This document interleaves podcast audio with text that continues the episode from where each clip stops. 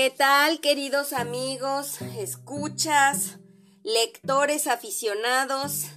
Y bueno, pues hoy les traigo un cuento de Alexander Nikolayevich que se llama La bruja Baba Yaga. Vivía en otros tiempos un comerciante con su mujer. Un día, ésta se murió, dejándole una hija. Al poco tiempo, el viudo se casó con otra mujer, que envidiosa de su hijastra, la maltrataba y buscaba el modo de librarse de ella. Aprovechando la ocasión de que el padre tuvo que hacer un viaje, la madrastra le dijo a la muchacha, Ve a ver a mi hermana y pídele que te dé una aguja y un poco de hilo para que te cosas una camisa.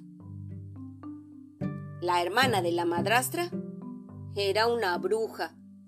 Y como la muchacha era lista, decidió ir primero a pedir consejo a otra tía suya, hermana de su padre.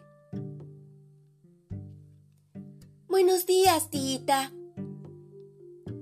Muy bueno, sobrina querida. ¿A qué vienes? Mi madrastra me ha dicho que vaya a pedir a su hermana una aguja e hilo para que me cosa una camisa. Acuérdate bien, le dijo entonces la tía, de que de un álamo blanco querrá arañarte la cara y tú le atarás las ramas con una cinta. Las puertas de una cancela rechinarán y se cerrarán con estrépito para no dejarte pasar.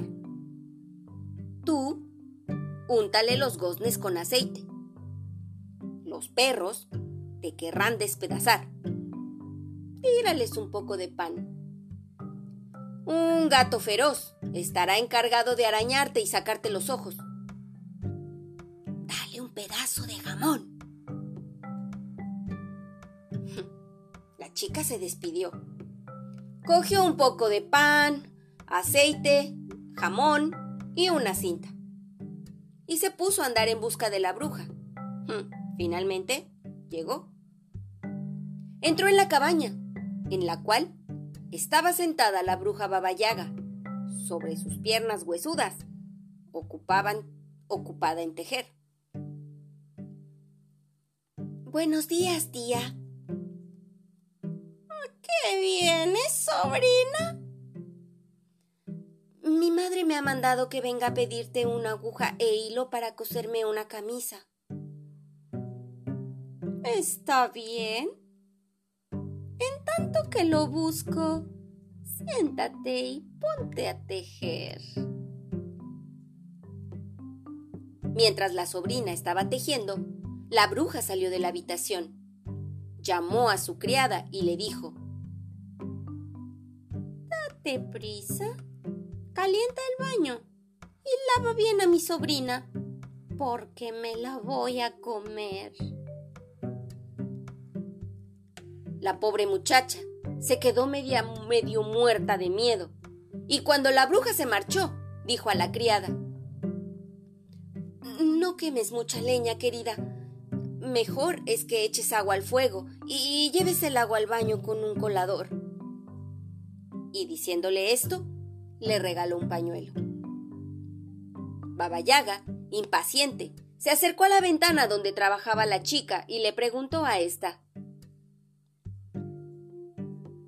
¿Estás tejiendo, sobrinita?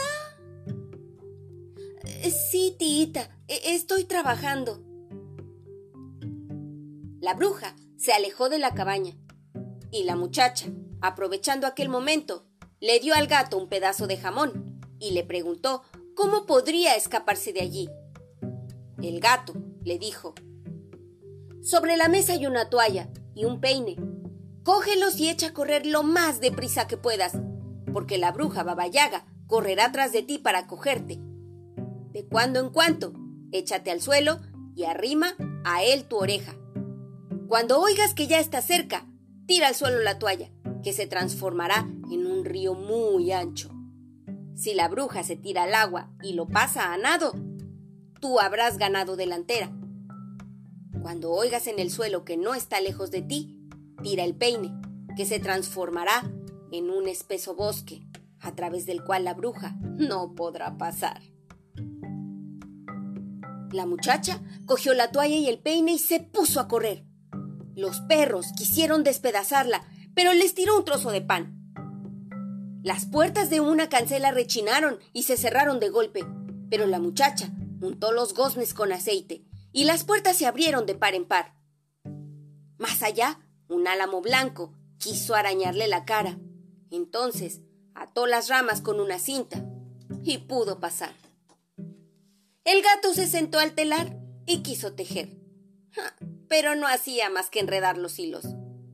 La bruja, acercándose a la ventana, preguntó.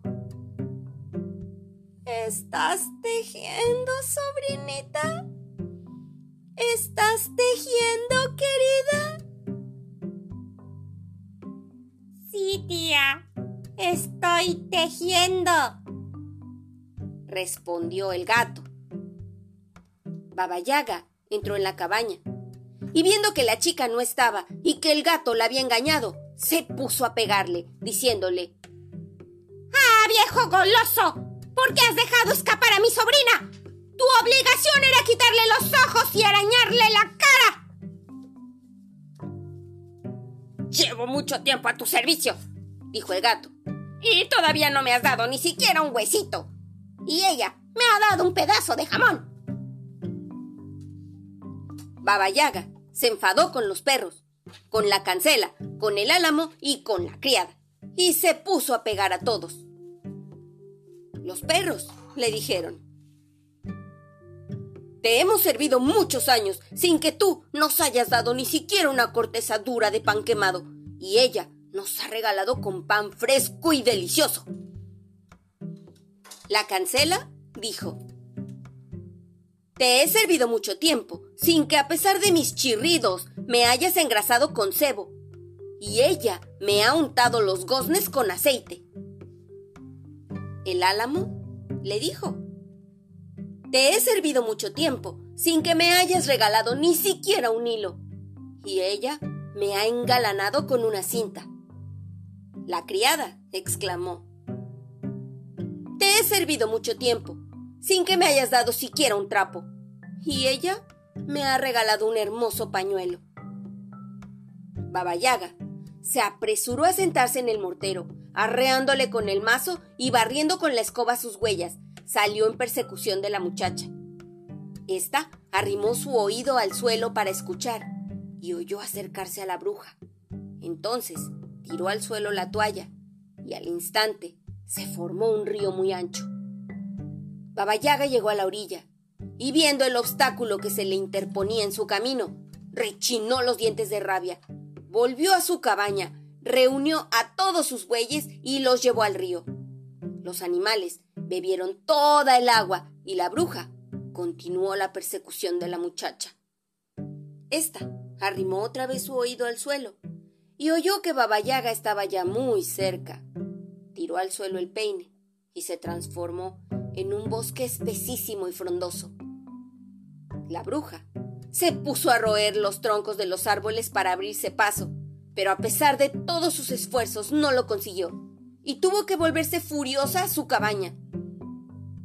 Entretanto, el comerciante volvió a casa y preguntó a su mujer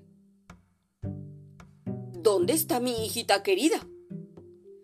ha ido a ver a su tía, contestó la madrastra. Al poco rato, con gran sorpresa de la madrastra, regresó la niña.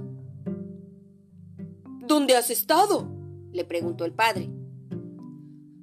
Oh, padre mío, mi madre me ha mandado a casa de su hermana a pedirle una aguja con hilo para coserme una camisa. Y resulta que la tía es la mismísima bruja Baba Yaga que quiso comerme.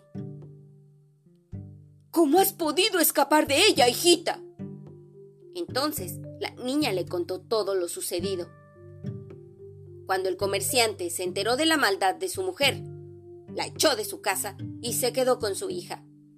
Los dos vivieron en paz muchos años muy felices. Y este es el fin de la historia. Si les gustó, compártanlo con sus amigos y no se pierdan el siguiente episodio. Y prepárense porque si quieren viajar a otros mundos sin moverse de aquí, tienen que estar en nuestro podcast. Adiós.